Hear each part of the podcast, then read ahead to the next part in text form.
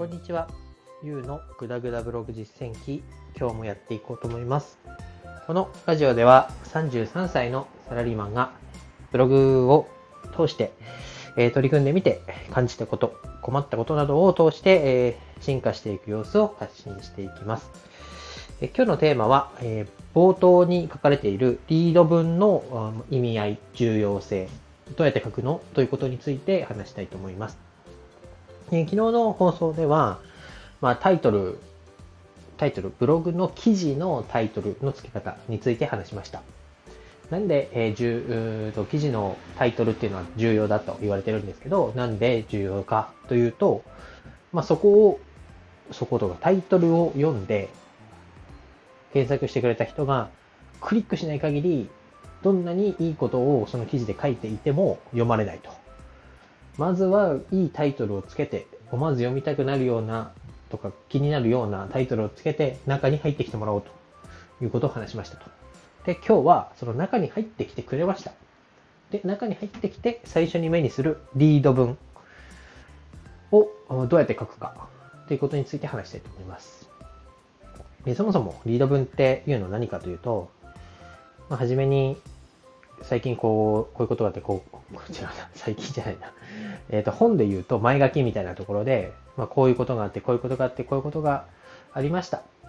で、こういうことを解決するには、じゃあどうすればいいでしょう？じゃあ本文へレッツゴーの本文へレッツゴーの前の部分です。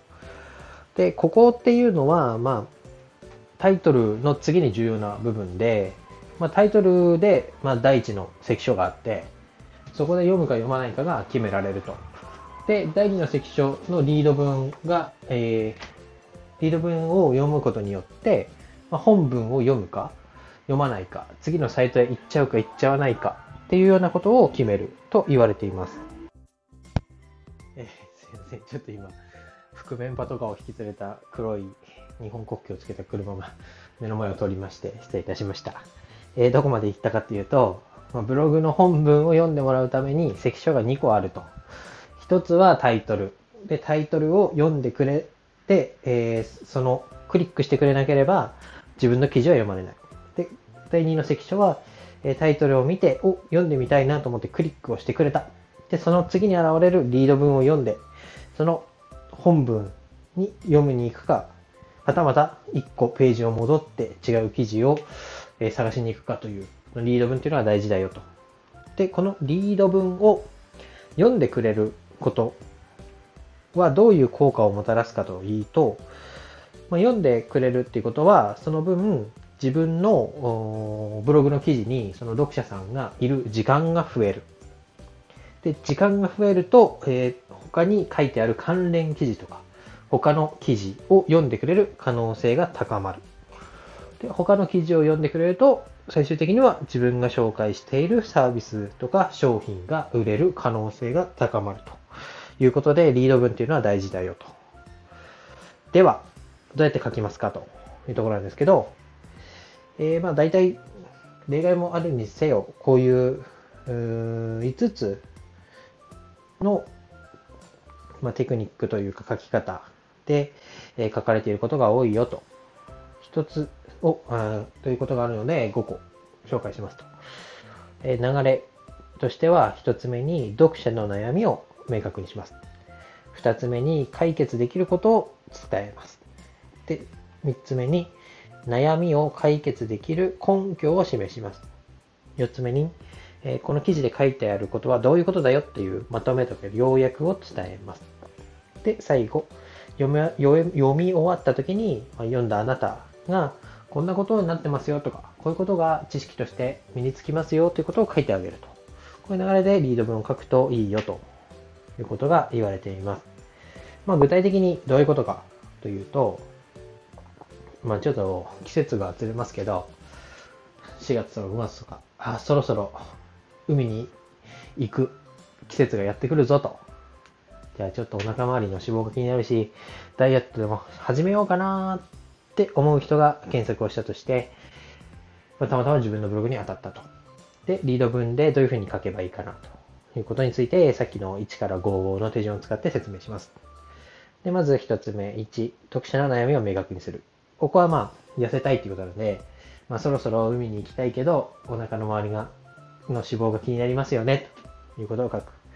で、二つ目、解決できることを伝える。えー、実は、まあ、ダイエットとか、まあ、水着を着た時に、まあ、すっきりとした体型に見えるということは、そんなに難しいことじゃないんだよ。簡単に、その、なんだろう、かっこいい体、体型っていうのは作れますよっていうことを書くと。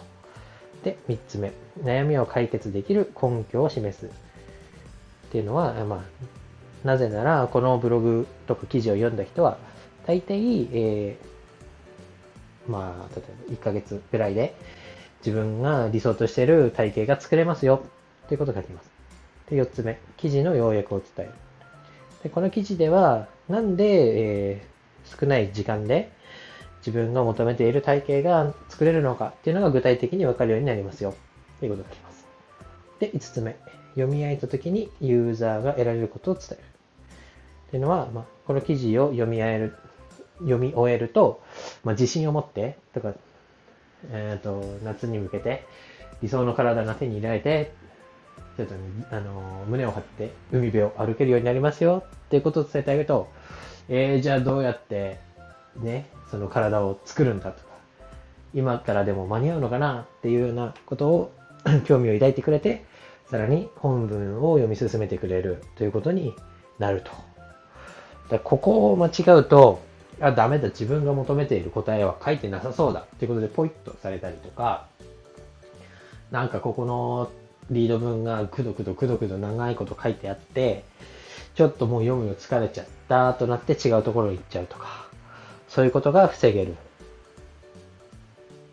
という意味があるよと。で、第二の顔と言われてますよ、ということでした。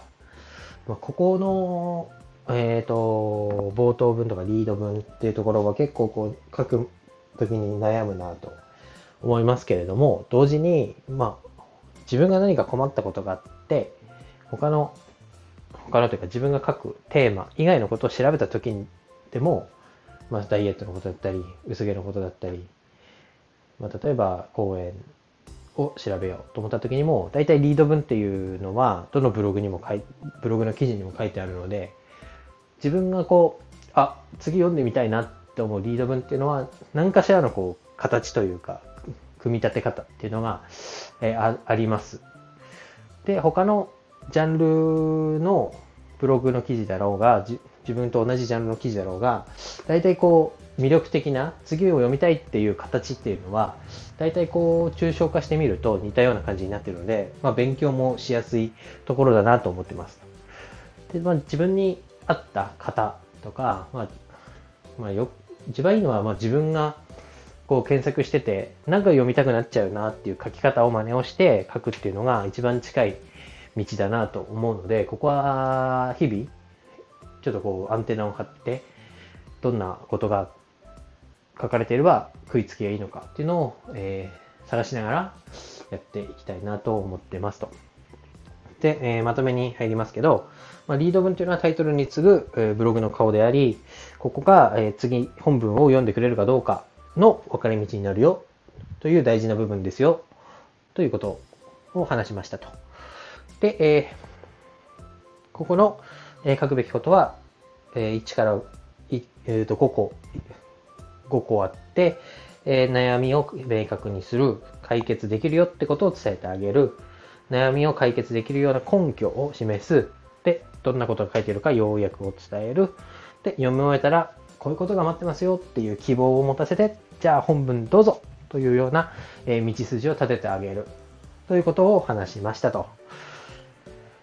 ちょっとリード文について話しましたけど、まだ自分もできてないところなので、ここはしっかりと研究をして、まあ、前に書いた記事でも適宜読み返して、えー、読んでもらいたい、読んでみたいと思うようなリード文を作っていきたいと思います。今日のお話は以上です。バイバイ。